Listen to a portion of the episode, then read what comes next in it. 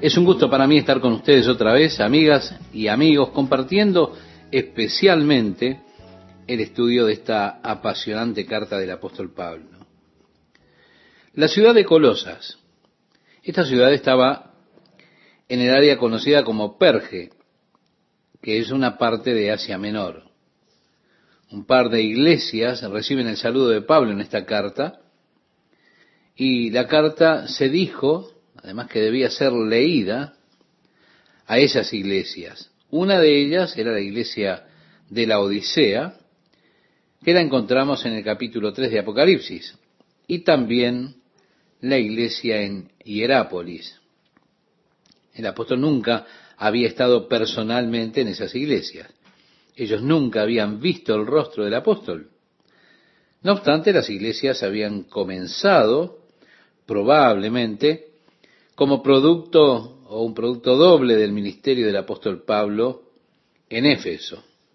Pablo estuvo en Éfeso unos dos años y Éfeso no está lejos de la Odisea o de Colosas. Habían los que venían de esos lugares y escucharon al apóstol Pablo, y así la palabra de Dios fue esparcida a través de esa área como resultado del ministerio del apóstol en la ciudad de Éfeso.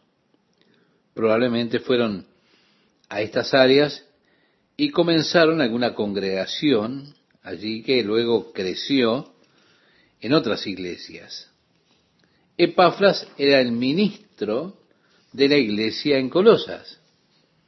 Él había venido a Pablo mientras estaba preso en Roma y le había comentado de algunas de las herejías peligrosas que habían comenzado a esparcirse allí en Colosas. Por eso Pablo está escribiendo esta epístola, esta carta, para corregir esas herejías que estaban volviéndose muy populares en esa comunidad.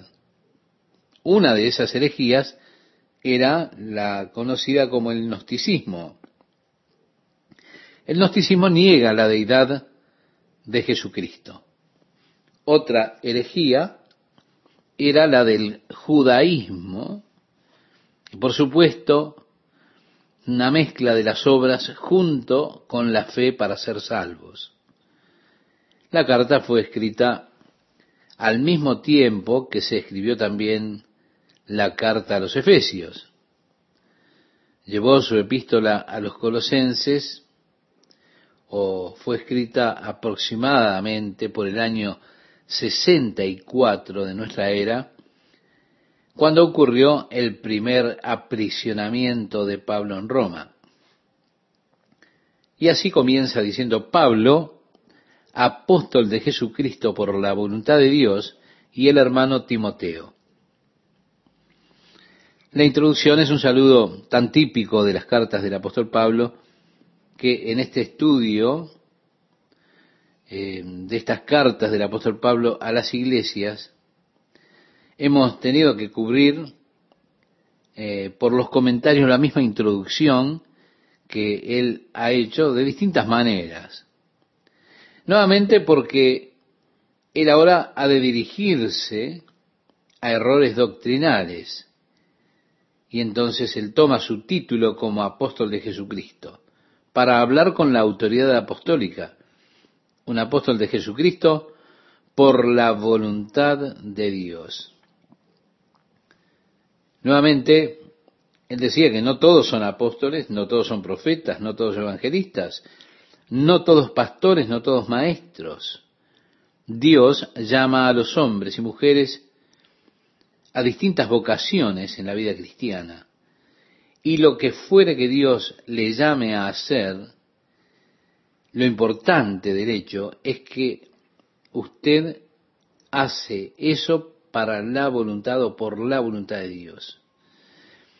Resulta interesante que el apóstol ora por los colosenses aquí y su primera petición por ellos es que puedan ser llenos con el conocimiento de la voluntad de Dios.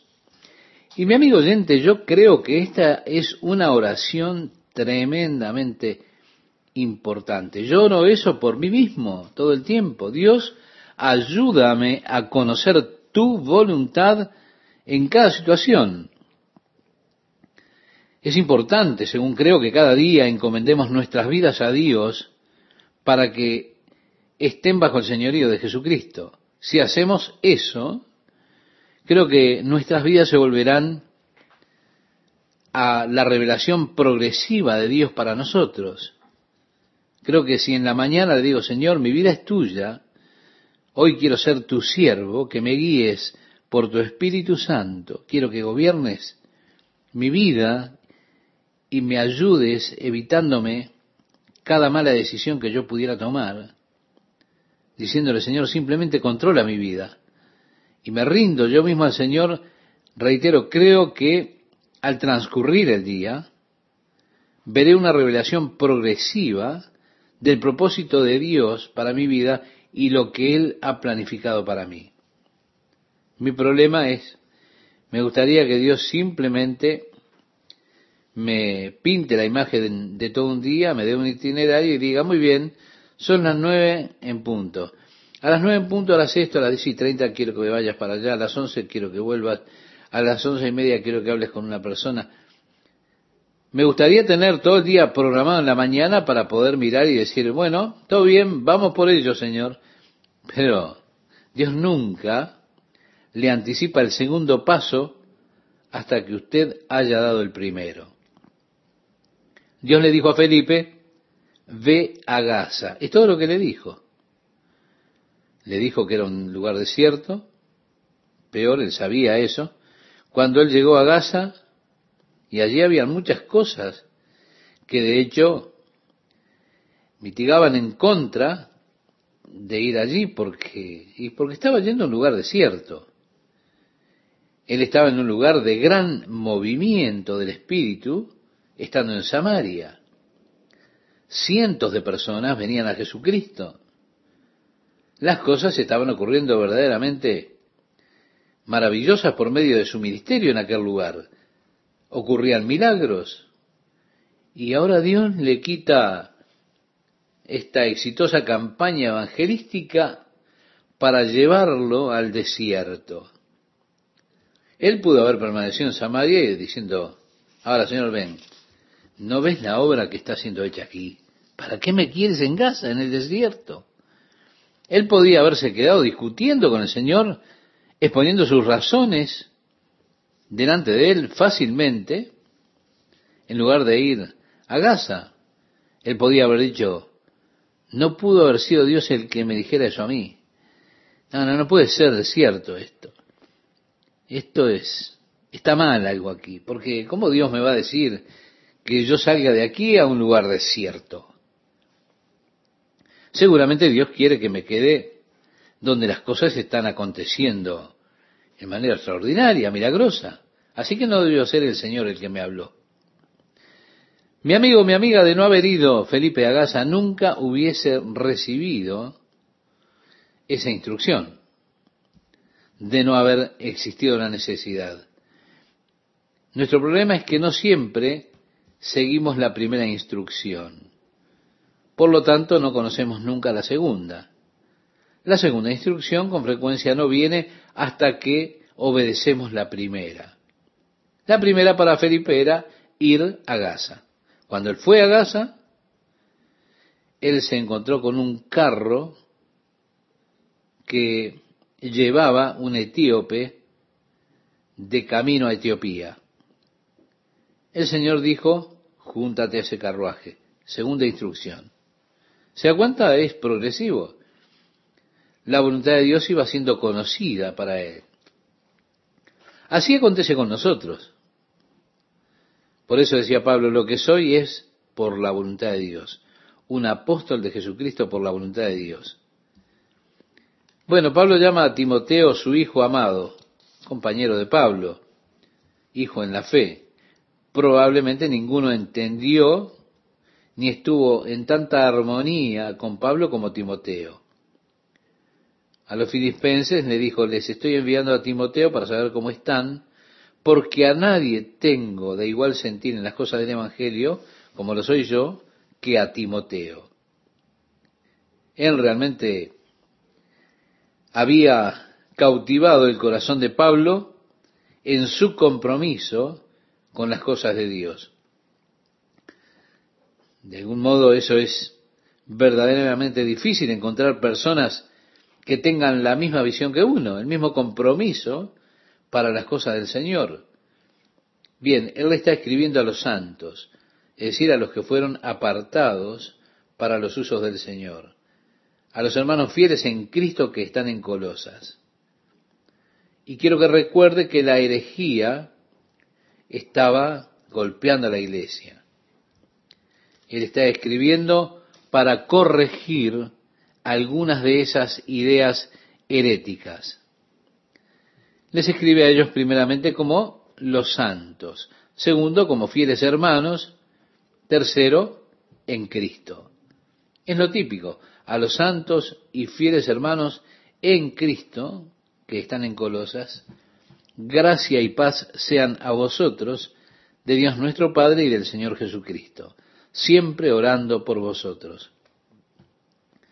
Parece que Pablo menciona en casi cada una de sus epístolas sus oraciones por aquellas personas. Y dice, Dios me es testigo.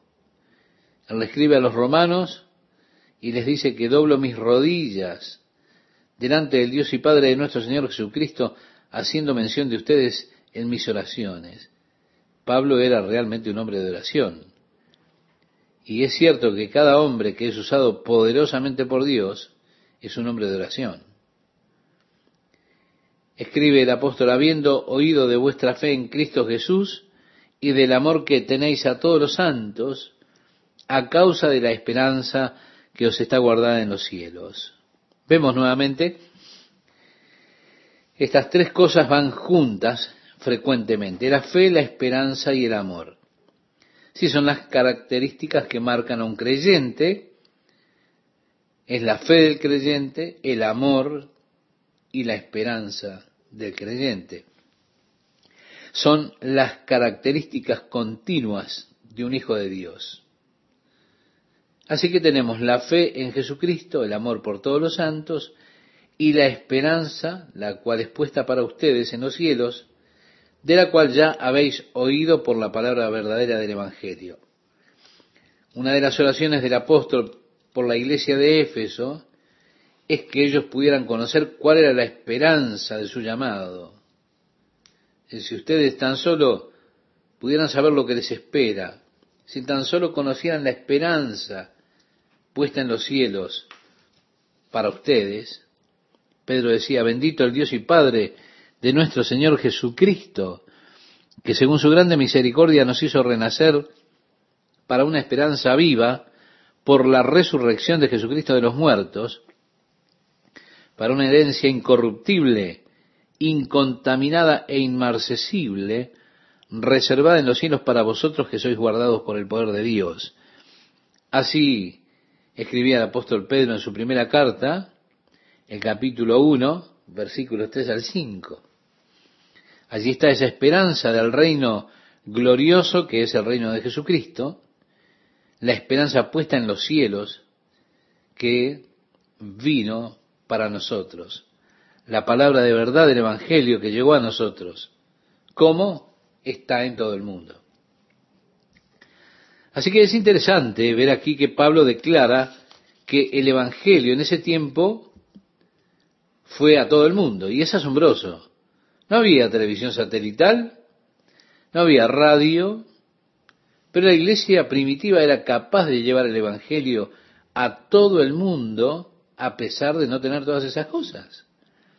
Cumplieron la comisión de Jesucristo, id por todo el mundo y predicad el Evangelio a toda criatura. Como dice el Evangelio de Marcos al final, en el capítulo 16, verso 15. Pablo declara entonces aquí que la tarea, la tarea había sido cumplida. Y esto tan solo en apenas 32 años después de la partida de Cristo, de su muerte, resurrección y ascensión a la gloria. Ahora, todo esto sin un edificio, sin la construcción de un solo templo, sin un seminario, sin programas especiales, todo cumplido por medio del poder del Espíritu Santo y por el hecho de que ellos dependían de la guía del Espíritu Santo en la iglesia. Con todo lo que tenemos en nuestros días, estamos realmente fracasando en el hecho de llevar el verdadero Evangelio al mundo.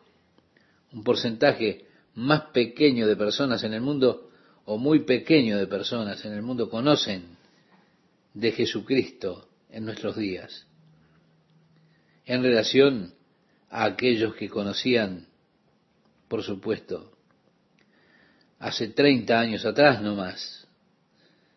Ahora, si las cosas continúan en este status quo, para el año 2021, solamente el 5% de las personas habrán escuchado alguna vez de Jesucristo.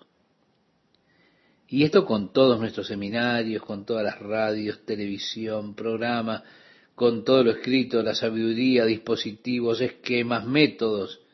Esto es una verdadera acusación contra la iglesia de este tiempo.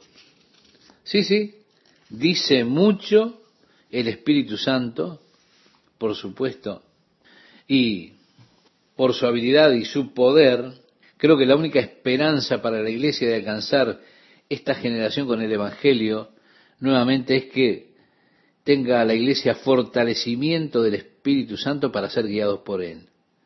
Yo no creo que se pueda lograr el éxito por dispositivos humanos. No creo que podamos diseñar un programa especial para hacer esto. No creo que Dios quiera que nosotros realicemos eso. Creo que es solamente mediante la oración y ser guiados por el Espíritu Santo que la iglesia puede ser testigo eficaz en este mundo. Jesús decía a sus discípulos, pero recibiréis poder cuando haya venido sobre vosotros el Espíritu Santo y me seréis testigos en Jerusalén, en Judea, en Samaria y hasta lo último de la tierra. Así les decía antes de ascender a la gloria en el capítulo 1 del libro de los Hechos, versículo 8 el único poder que tenemos para ser esa clase de testigos que decía Jesús, el único poder es el poder del Espíritu Santo. Y si nos negamos a eso y rechazamos eso, seguramente habremos de fracasar en nuestra misión de llevar el Evangelio a este mundo. Nuevamente en este primer capítulo el apóstol hace mención del hecho del Evangelio que está siendo predicado a todo el mundo. Están los que dicen, bueno, Jesús no puede venir hasta, hasta que el Evangelio sea predicado a todo el mundo. El Evangelio ha sido predicado a todo el mundo. Esa es la realidad. Sí. Así que aquellos que dicen que no pueden venir hasta que no se predique, tienen que saber que el Evangelio ha sido predicado y trae fruto. Lo glorioso del Evangelio es que trae fruto. Y mire donde el Evangelio no ha sido recibido en el mundo mire qué fruto tienen las vidas de las personas y de las naciones. Ahora, estamos hablando del verdadero Evangelio de Jesucristo, porque desafortunadamente la Iglesia como institución no siempre proclama el verdadero Evangelio de Jesucristo. Pero la Iglesia como una institución, con regularidad, resulta ser otra experiencia religiosa más otra religión en el mundo, en lugar de simplemente proclamar el verdadero evangelio de Jesucristo al mundo. Así que hay naciones que han venido a estar bajo la influencia de la iglesia y, y no por eso son mejores. ¿Se da cuenta, estimado oyente? Ahora, los que han venido a estar bajo la influencia del Evangelio de Jesucristo, usted puede ver en ellos el fruto, porque el Evangelio ha traído fruto a la vida de esas personas. Uno de los frutos del Evangelio es el amor a la libertad. Nuestra nación fundada verdaderamente por personas que estaban buscando adorar libremente a Dios, sin una iglesia estatal, sin el Estado ordenando la iglesia o apoyando la iglesia y sacándole impuesto a las personas de la iglesia, no, habiéndose movilizado otras fuerzas, comenzaron así a decrecer en su testimonio las iglesias los verdaderos creyentes. y vemos cómo ha sido erosionada nuestra libertad. El verdadero fruto del Evangelio es el amor, un aprecio del hombre, amor por nuestros hermanos, amor que se manifiesta en obras de caridad y bondad de unos hacia otros, extendiéndose esa bondad a todos. Y culmina entonces esta parte diciendo en el versículo 6, y lleva fruto y crece también en vosotros desde el día que oísteis y conocisteis la gracia de Dios en verdad. El énfasis del apóstol aquí es, ustedes escucharon, supieron la gracia de Dios en verdad. Y mi amigo oyente, cuán importante es que conozcamos la gracia de Dios en verdad. ¿Qué tal amigas, amigos? ¿Cómo están? Qué placer estar con ustedes nuevamente compartiendo la palabra de Dios para hoy. El pasaje que mencionaba Esteban dice, habiendo oído de vuestra fe en Cristo Jesús y del amor que tenéis a todos los santos, a causa de la esperanza que os está guardada en los cielos. Estimado oyente, vemos nuevamente estos tres aspectos que mencionábamos en el programa anterior, la fe, la esperanza y el amor, características que son marcas continuas de un Hijo de Dios. La fe en Jesucristo, el amor por todos los santos y la esperanza que, como dice, es puesta para ustedes en los cielos, de la cual ya habéis oído por la palabra verdadera del Evangelio. La palabra del Evangelio que vino a usted, como está en todo el mundo. También resulta interesante en este pasaje que el apóstol declara que en ese tiempo el Evangelio había llegado a todo el mundo. Es decir, ellos habían cumplido la comisión de Jesucristo de ir por todo el mundo y predicar el Evangelio a toda criatura. Eso fue evidentemente cumplido en aquellos días. Tan solo habían pasado 32 años de la muerte, resurrección y ascensión de Cristo a la gloria. Ellos, como decíamos anteriormente, no tenían edificios, no había nada en construcción, ningún templo, ningún seminario, no habían los programas que tenemos en nuestros días. Uno se pregunta, ¿cómo fue que lograron eso? Y lo cumplieron por medio del poder del Espíritu Santo dentro de la iglesia, que es la única esperanza para que la iglesia pueda alcanzar esta generación con el Evangelio. Será solamente mediante el fortalecimiento del Espíritu Santo y la guía de Él. Y yo creo que es solamente por medio de la oración y la guía del Espíritu Santo que la iglesia puede ser un testigo eficaz en el mundo de nuestros días. La promesa que le hizo Dios a los apóstoles registrada en el libro de los Hechos, en el capítulo 1, verso 8, es interesante de considerar. Jesús les dijo, pero recibiréis poder cuando haya venido sobre vosotros el Espíritu Santo, y me seréis testigos en Jerusalén, en toda Judea, en Samaria y hasta lo último de la tierra. El único poder que tenemos para ser esa clase de testigos es el poder del Espíritu Santo. Y si nos negamos a eso, si lo rechazamos, con seguridad hemos de fracasar en la misión de llevar el Evangelio al mundo de nuestros días. Sí, el verdadero fruto del Evangelio es amor, es decir, un aprecio al ser humano, amor por nuestros hermanos, un amor que se manifiesta en obras, obras de amor y de bondad de uno hacia el otro y extendiéndose a todos los demás.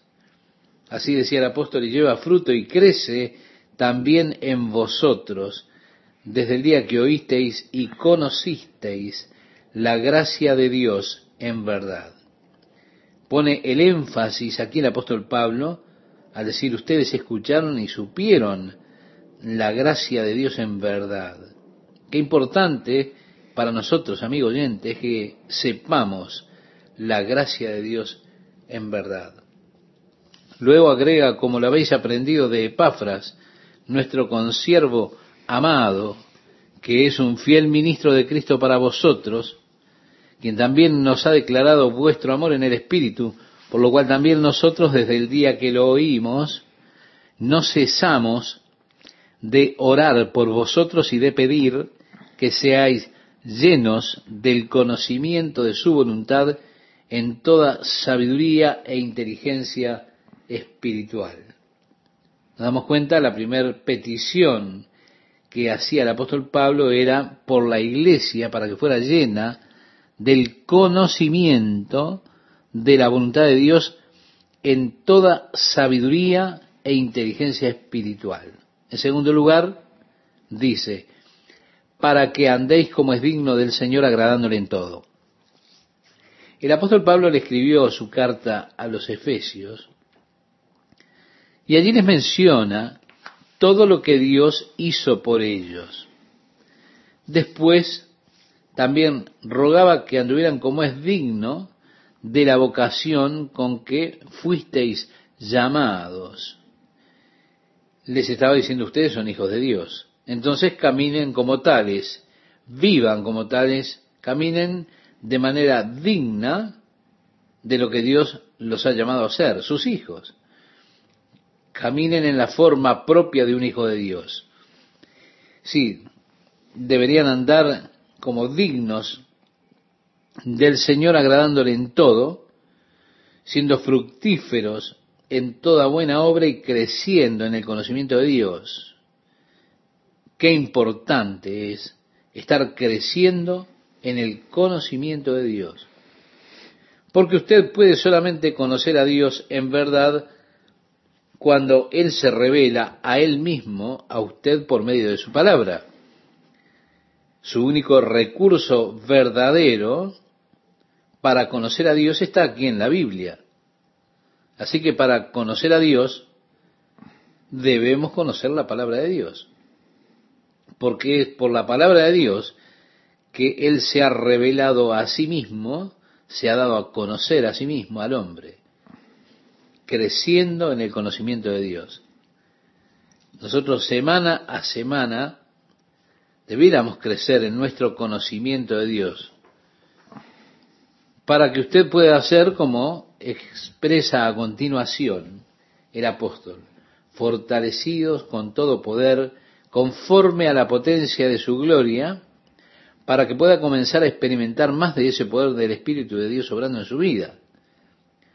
Para toda paciencia, decía el apóstol, y longanimidad, con gozo. Y así con frecuencia nuestra paciencia y longanimidad ocurre que no es con tanto gozo. Más bien es como una especie de queja y, de lloriqueo. Pero, o que podamos tener paciencia y longanimidad con gozo, dando gracias al Padre que nos hizo aptos para participar de la herencia de los santos en luz. Nuevamente el apóstol Pablo le escribió a los santos en luz de esta manera a los efesios. Hay un gran paralelismo en estas epístolas y eso es porque fueron escritas al mismo tiempo. Así que encontramos muchos pensamientos similares entre ambas cartas. Pero damos gracias a Dios que nos hizo dignos de ser partícipes de esta herencia. Pablo oraba otra vez por los efesios para que ellos pudieran conocer la herencia que es nuestra, la herencia de los santos en luz. Vemos qué similitud. Ahora dirá en el versículo 13, el cual nos ha librado de la potestad de las tinieblas y trasladado al reino de su amado Hijo. De eso es de lo que trata la conversión de las personas, que son libradas del poder de las tinieblas librados de la esclavitud del pecado, ese poder de Satanás que una vez nos tuvo apresados, y entonces ahora somos trasladados al reino de su amado Hijo. Sí, leemos mucho en las escrituras acerca del reino de Dios. Así que con frecuencia pensamos que esto tiene que ver con algo totalmente futuro. Para muchas personas lo es. Pero permítame decirle algo, para usted debería ser una experiencia presente, permanente. ¿Se da cuenta usted?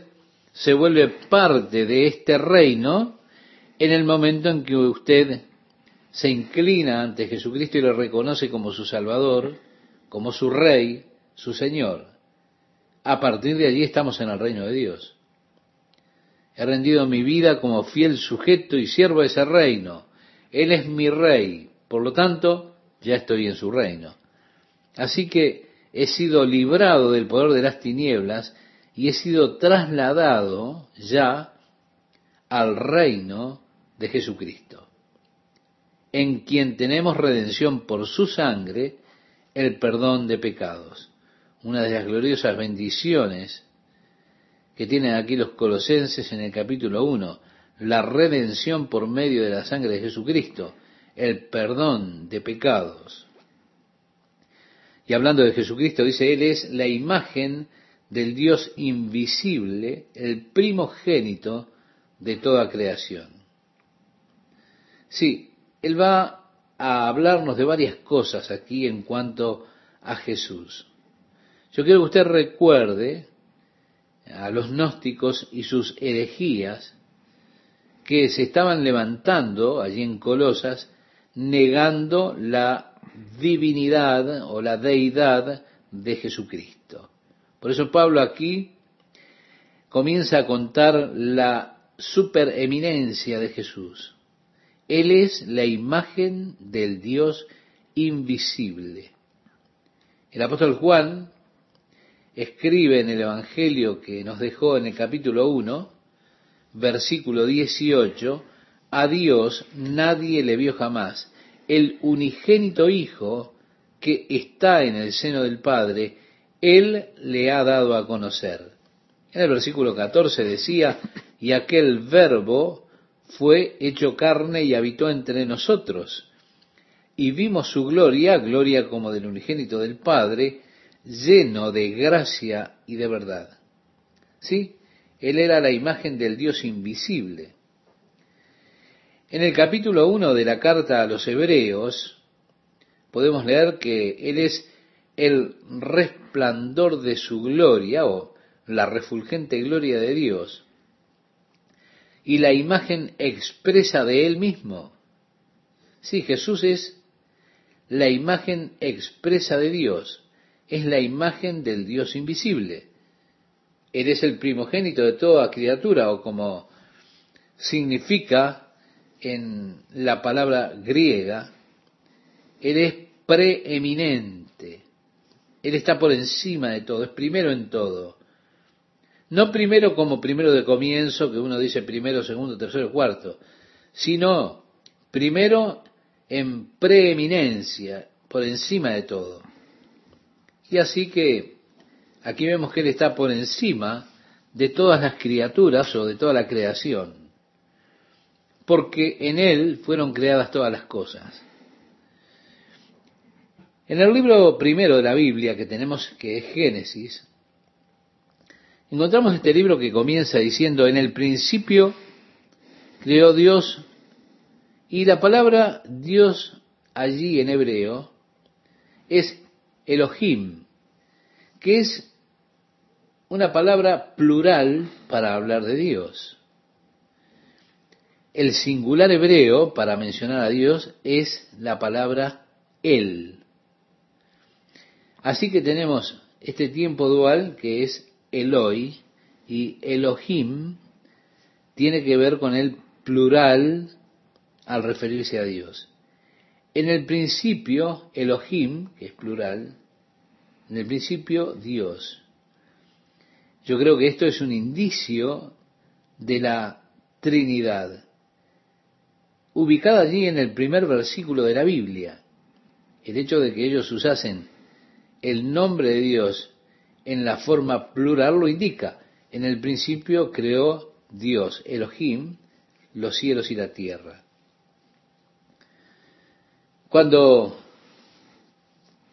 Dios habla acerca del hombre, dice, hagamos al hombre a nuestra imagen.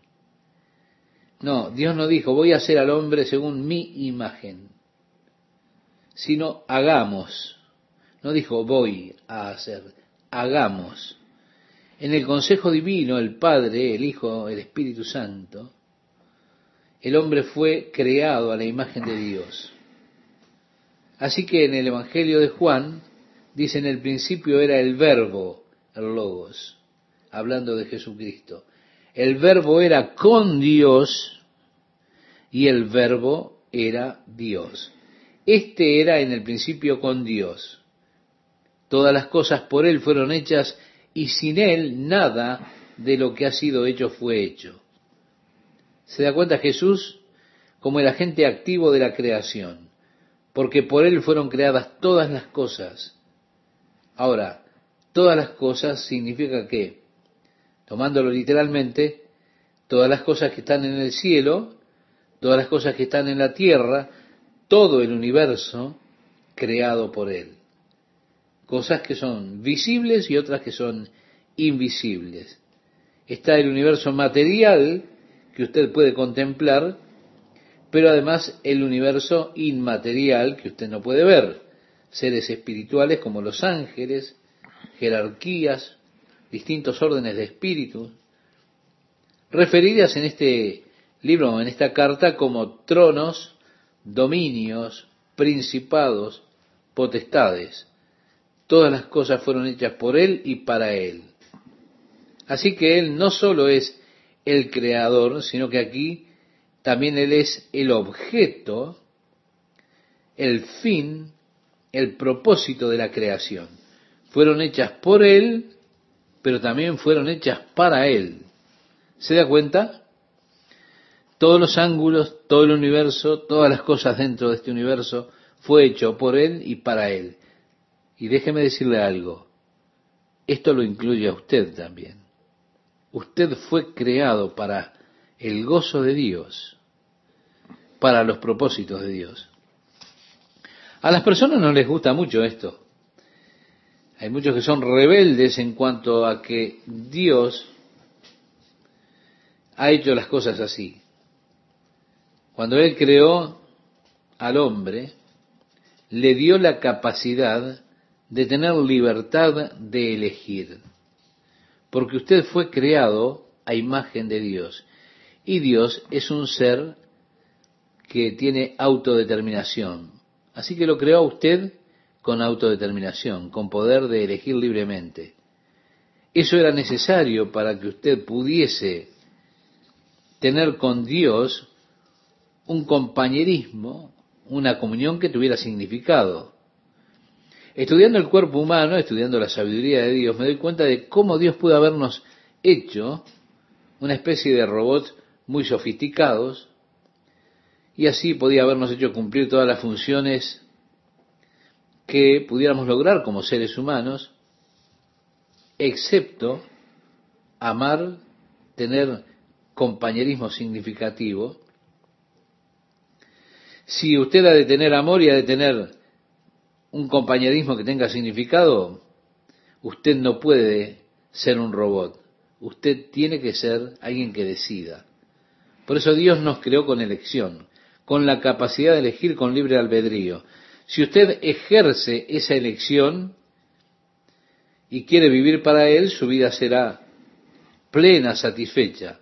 Usted puede elegir, puede ejercer su libertad de elegir viviendo para usted solo para usted. Y su vida será una vida vacía, fútil y frustrante. Dios está antes que todas las cosas, porque dice que en el principio Dios. Sí, Dios es el ser existente que tiene vida en sí mismo, que existe antes de que el mundo fuese, antes de cualquier planeta, de cualquier cuerpo celeste, de cualquier forma de vida, antes de que hubiesen ángeles, Él existió porque Él es eterno, Él siempre existió, es autoexistente, Él es antes de todas las cosas y por él todas las cosas permanecen. La palabra griega para definir esta expresión, todas las cosas permanecen, significa todo se mantiene junto. Una declaración muy interesante a la luz del descubrimiento de los átomos, la ley de la electricidad o ley de Coulomb, como se conoce, declara que las cargas se repelen. Los polos opuestos, negativo y positivo, se atraen.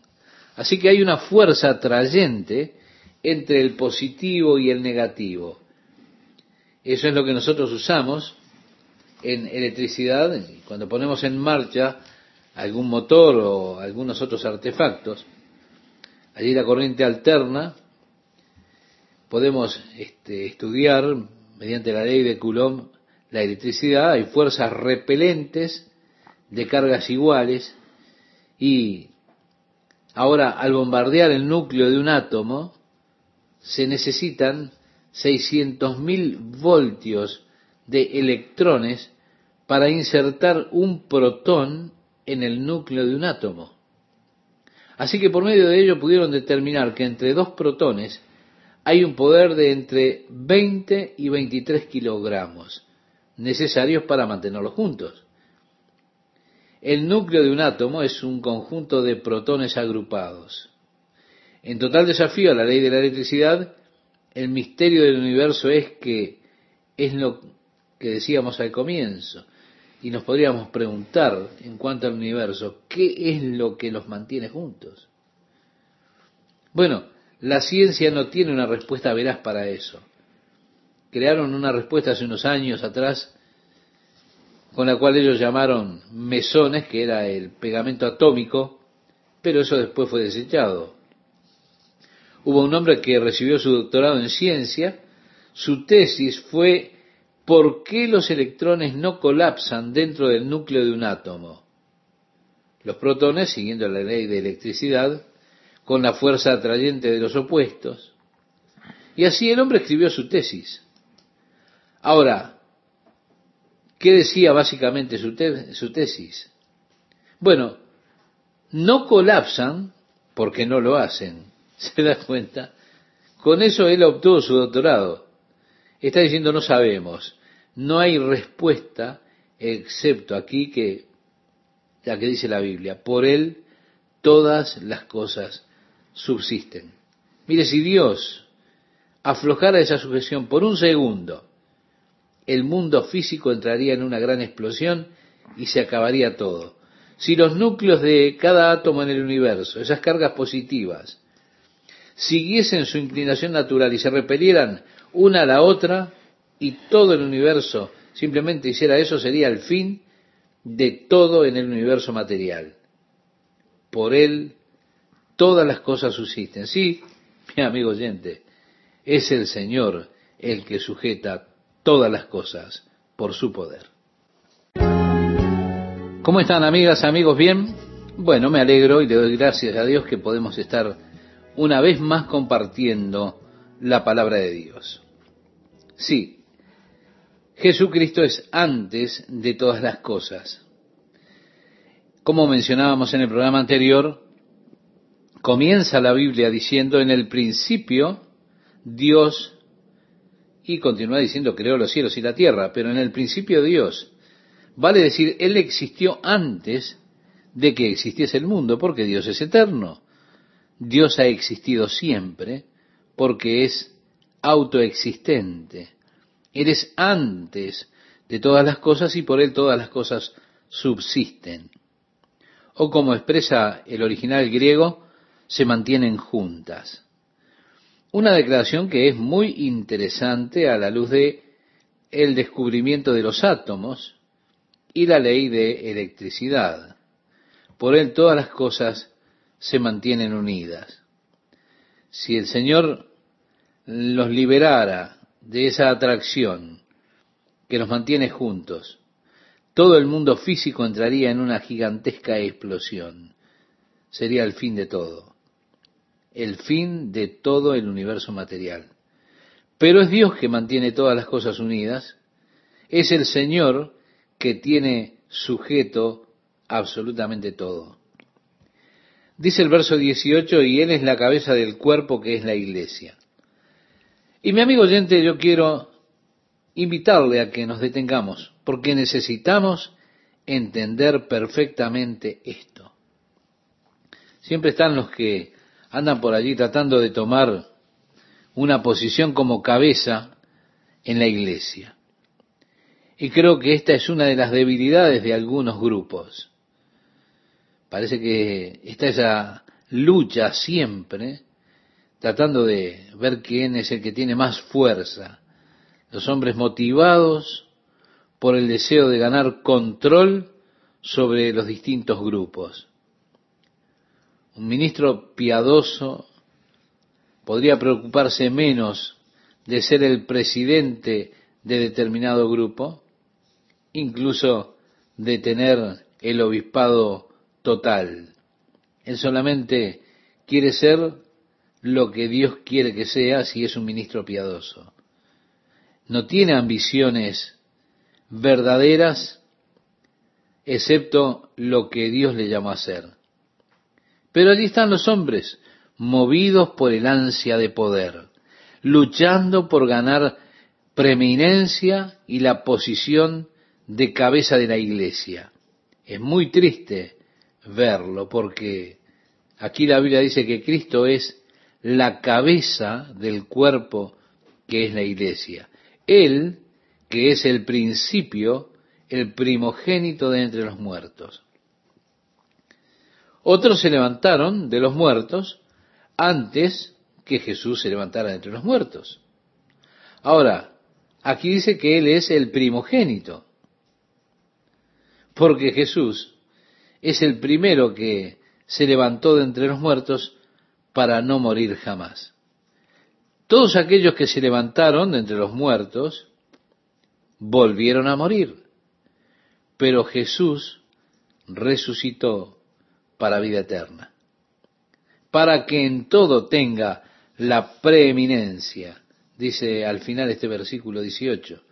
Y ese es el propósito de Dios, el plan de Dios. El plan es que Jesús en todo tenga la preeminencia. Ahora, permítame decirle algo. Todas las cosas, y quiero decírselo otra vez, todas las cosas lo incluyen a usted. De allí que quiero preguntarle, ¿Cristo reina preeminentemente en su vida? ¿Cristo tiene la preeminencia en usted? Mire, ese es el propósito y el plan de Dios en cuanto a Jesús. Que Él tenga el lugar de preeminencia también en nuestras vidas. Que Él esté sobre todas las cosas en nuestras vidas y que nada tome el lugar que solo Jesucristo debe tener en nuestra vida. Ahora, no se trata solo de decirlo de la boca para afuera. Decir, ah, si Cristo es preeminente en realidad, en verdad, no, no se trata de decirlo de la boca para afuera.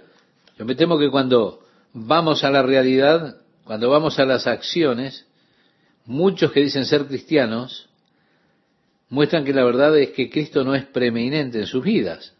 Ahora, no se trata de mirarlos a ellos, se trata de mirarnos a nosotros mismos. ¿Por qué? Porque yo no voy a tener que responder por usted. Voy a tener que responder ante Dios por mí. Habré de dar cuenta a Dios por mí. Por lo tanto, es importante que no me ponga a examinar el compromiso con Cristo de otras personas. No, no, no. Es importante que yo examine mi propio compromiso con Él. No se trata de mirar las faltas de los demás, sino de mirar mis propias faltas y juzgarme a mí mismo. Es importante para cada uno de nosotros que nos miremos a nosotros mismos, que nos juzguemos a nosotros mismos, porque si nos juzgamos a nosotros mismos, entonces, dice la Escritura, no seremos juzgados de Dios. El versículo 19 continúa diciendo, por cuanto agradó al Padre que en Él, es decir, en Jesucristo, habitase toda plenitud. Mire, nuestra mente ni siquiera puede raspar esta frase en particular, que le agradó al Padre que en Cristo habitase toda la plenitud de Dios, la plenitud de la deidad corporalmente habitando en nuestro Señor.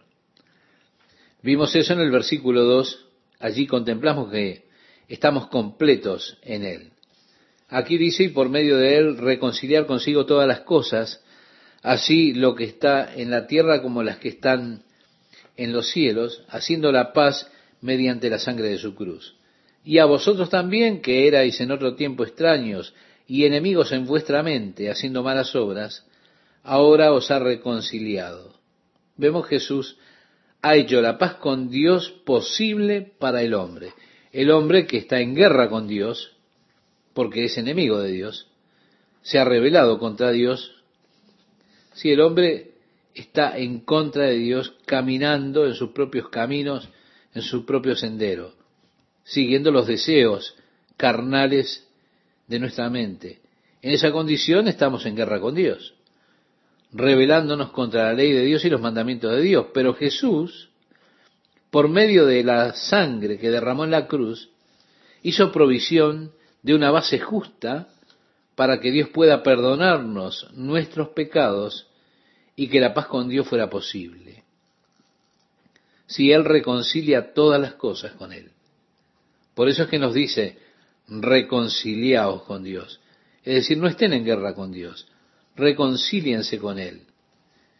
Todas las cosas han sido reconciliadas por medio de Jesucristo, las que están en la tierra y las que están en los cielos. Y ustedes que una vez eran ajenos a Dios, eran enemigos de Dios en sus mentes, por causa de sus obras malvadas, ahora han sido reconciliados con Él.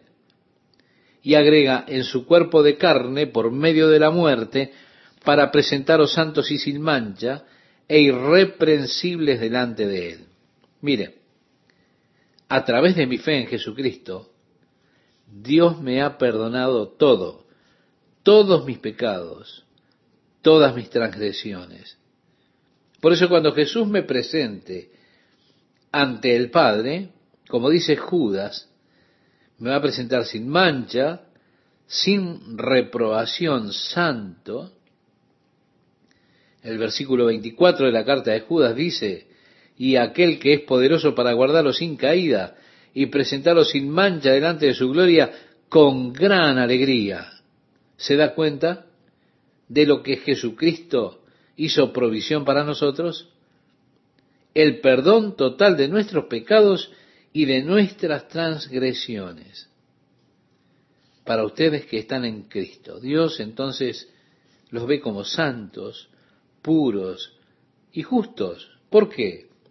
Porque la justicia de Dios ha sido tomada en cuenta o ha sido imputada para nosotros por medio de la fe en Jesucristo, no por medio de las obras, no a través de mi esfuerzo, no por medio de un gran compromiso que contraje con Él, no, no, no, no es a través de tremendos sacrificios, no, no, es por medio de la simple fe en Jesucristo que Dios nos cuenta por justos. Ahora, ni siquiera me miro a mí mismo de esa manera. Me veo a mí mismo y veo todas mis fallas, veo mi debilidad, pero ¿sabe cómo me ve Dios? Dios me ve en Jesús. Y al verme en Cristo me ve sin mancha, me ve santo, sin reproche. Y eso yo lo amo, por, porque por causa de Él, por causa de Jesucristo, Dios me ve perfecto. Dice el versículo 23, si en verdad permanecéis fundados y firmes en la fe y sin moveros de la esperanza del Evangelio que habéis oído, el cual se predica en toda la creación que está debajo del cielo, del cual yo, Pablo, fui hecho ministro. Nuevamente la mención del hecho de que el Evangelio ha sido predicado a cada criatura. Si ellos fueron cabales en su evangelismo, en aquella primera generación en aquella iglesia primitiva. Luego dice Pablo, ahora me gozo en lo que padezco por vosotros. Pablo está hablando acerca de él mismo, me gozo en mis sufrimientos por ustedes, y cumplo en mi carne lo que falta de las aflicciones de Cristo por su cuerpo, que es la iglesia. Mi amigo oyente, esta es una escritura difícil de entender. Yo debo confesar con toda franqueza delante de ustedes que no estoy seguro de entender todas las implicaciones que tiene esta expresión, esto que hemos leído. Parece que el apóstol Pablo en algún sentido está diciendo que él está completando las aflicciones de Cristo en su propio cuerpo, por causa del cuerpo de Cristo que es la iglesia. Ahora, esto solamente puede ser entendido si vemos la relación de Jesús con su iglesia, es decir, la relación de Jesús con usted. Cualquier reproche que lleve usted por su fe en Jesucristo, verdaderamente es un reproche que se dirige o está siendo dirigido a Jesús. Lo que sea que usted sufre, usted lo lleva por la causa de Cristo. Ese sufrimiento está dirigido a Jesús. Y allí que Pablo reconoce que los golpes que él recibió cuando fue apedreado, el sufrimiento al cual estuvo sometido, el aprisionamiento y todo lo demás, fueron por causa de las animosidades de los hombres en contra de Jesucristo. Así que él estaba sufriendo por Cristo. Él de hecho estaba tomando esos sufrimientos de Jesucristo o los reproches a Cristo, los sentimientos que el hombre tenía en su corazón natural contra Jesús, el odio del hombre hacia Jesús, Pablo se sentía privilegiado de llevarlo, de sufrirlo. Luego dice, hermanos míos, lo decía Santiago en su carta, en el capítulo 1, verso 2, hermanos míos, tened por sumo gozo cuando os halléis en diversas pruebas. Decía el apóstol Pedro en su primera carta en el capítulo 4, verso 12, que usted después puede cotejarlo si lo desea. Amados, no os sorprendáis del fuego de prueba que os ha sobrevenido, como si alguna cosa extraña os aconteciese. No, gócense. Bienaventurados los que padecen persecución, decía Jesucristo, por causa de la justicia, porque de ellos es el reino de los cielos. Usted puede repasar el sermón del monte del Evangelio de Mateo capítulo 5. Bienaventurados sois, decía Jesús, cuando por mi causa os vituperen y os persigan y digan toda clase de mal contra vosotros, mintiendo. Gozaos y alegraos porque vuestro galardón es grande en los cielos, porque así persiguieron a los profetas que fueron antes de vosotros. ¿Se da cuenta? Llevando los sufrimientos de Cristo. El hombre natural todavía odia a Jesús. Y al pararse usted delante de él como su representante, usted recibe el abuso que verdaderamente está dirigido a Jesús en su corazón. Ahora, ellos contaban esto como un privilegio, que pudieran ser capaces de sufrir de esta manera, y se gozaban de ser aptos de llevar ese sufrimiento por causa de Cristo, sin tomarlo como algo personal. Es que muchas veces somos tan sensibles, alguien nos dice algo y nosotros lo tomamos como algo personal, como si estuviesen dirigiéndose a nosotros. No, se están dirigiendo a Cristo. Y es por esto, por lo que somos representantes de Cristo, que estamos firmes y lo recibimos. Si miro las cosas en este sentido, podré regocijarme. Gracias Señor que me hayas contado por digno de sufrir por tu causa como hicieron aquellos apóstoles.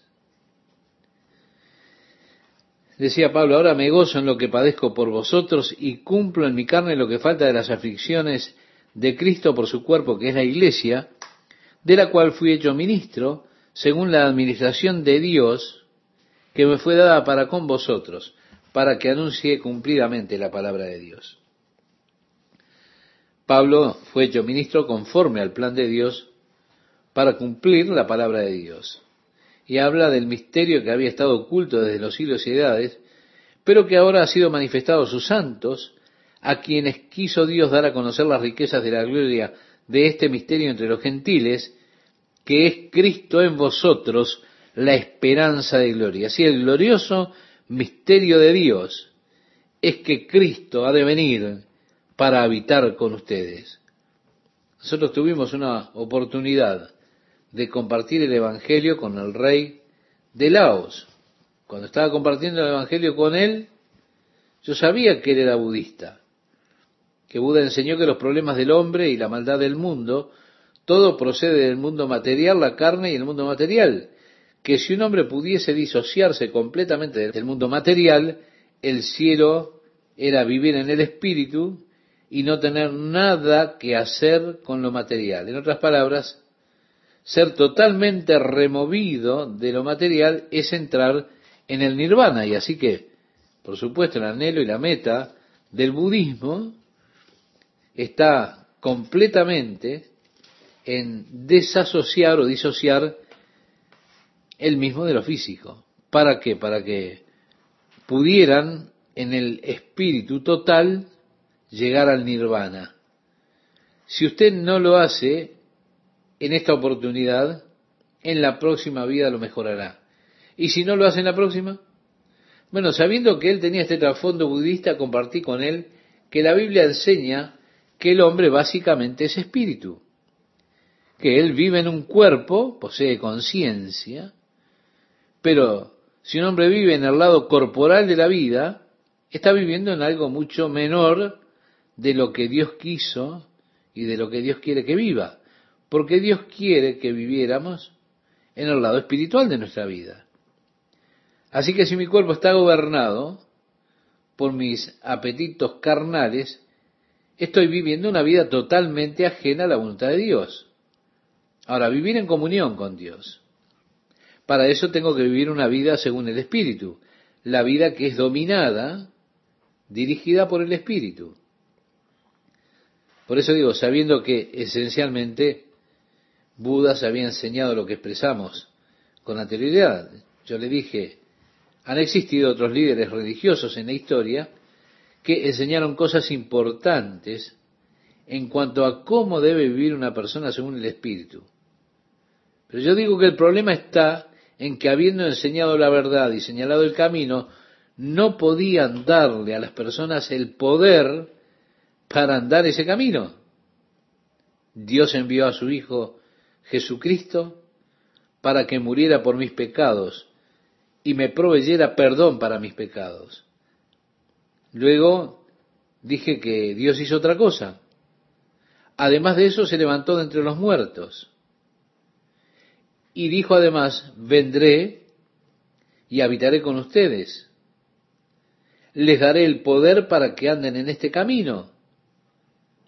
Ahora, usted no tiene en usted mismo poder hacerlo. Jesús le dijo eso a los discípulos, ustedes no tienen ese poder para hacerlo por ustedes, pero yo voy a habitar en ustedes, viviré con ustedes y les daré el poder para hacerlo. Y digo, básicamente esa es la principal diferencia entre el cristianismo y las otras religiones del mundo. Con el cristianismo el poder es impartido cuando habitamos en Jesucristo y Jesucristo habita en nosotros.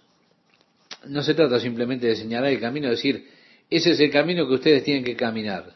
No, se trata de venir, como lo hace Jesucristo, para darnos la capacidad y el poder de hacerlo. Esa es la esperanza que tenemos. No podemos hacerlo por nosotros mismos. Él puede venir a vivir en mí y puede darme la capacidad de hacer lo que me pide. A quien anunciamos, decía el apóstol Pablo, amonestando a todo hombre y enseñando a todo hombre en toda sabiduría, a fin de presentar perfecto en Cristo Jesús a todo hombre.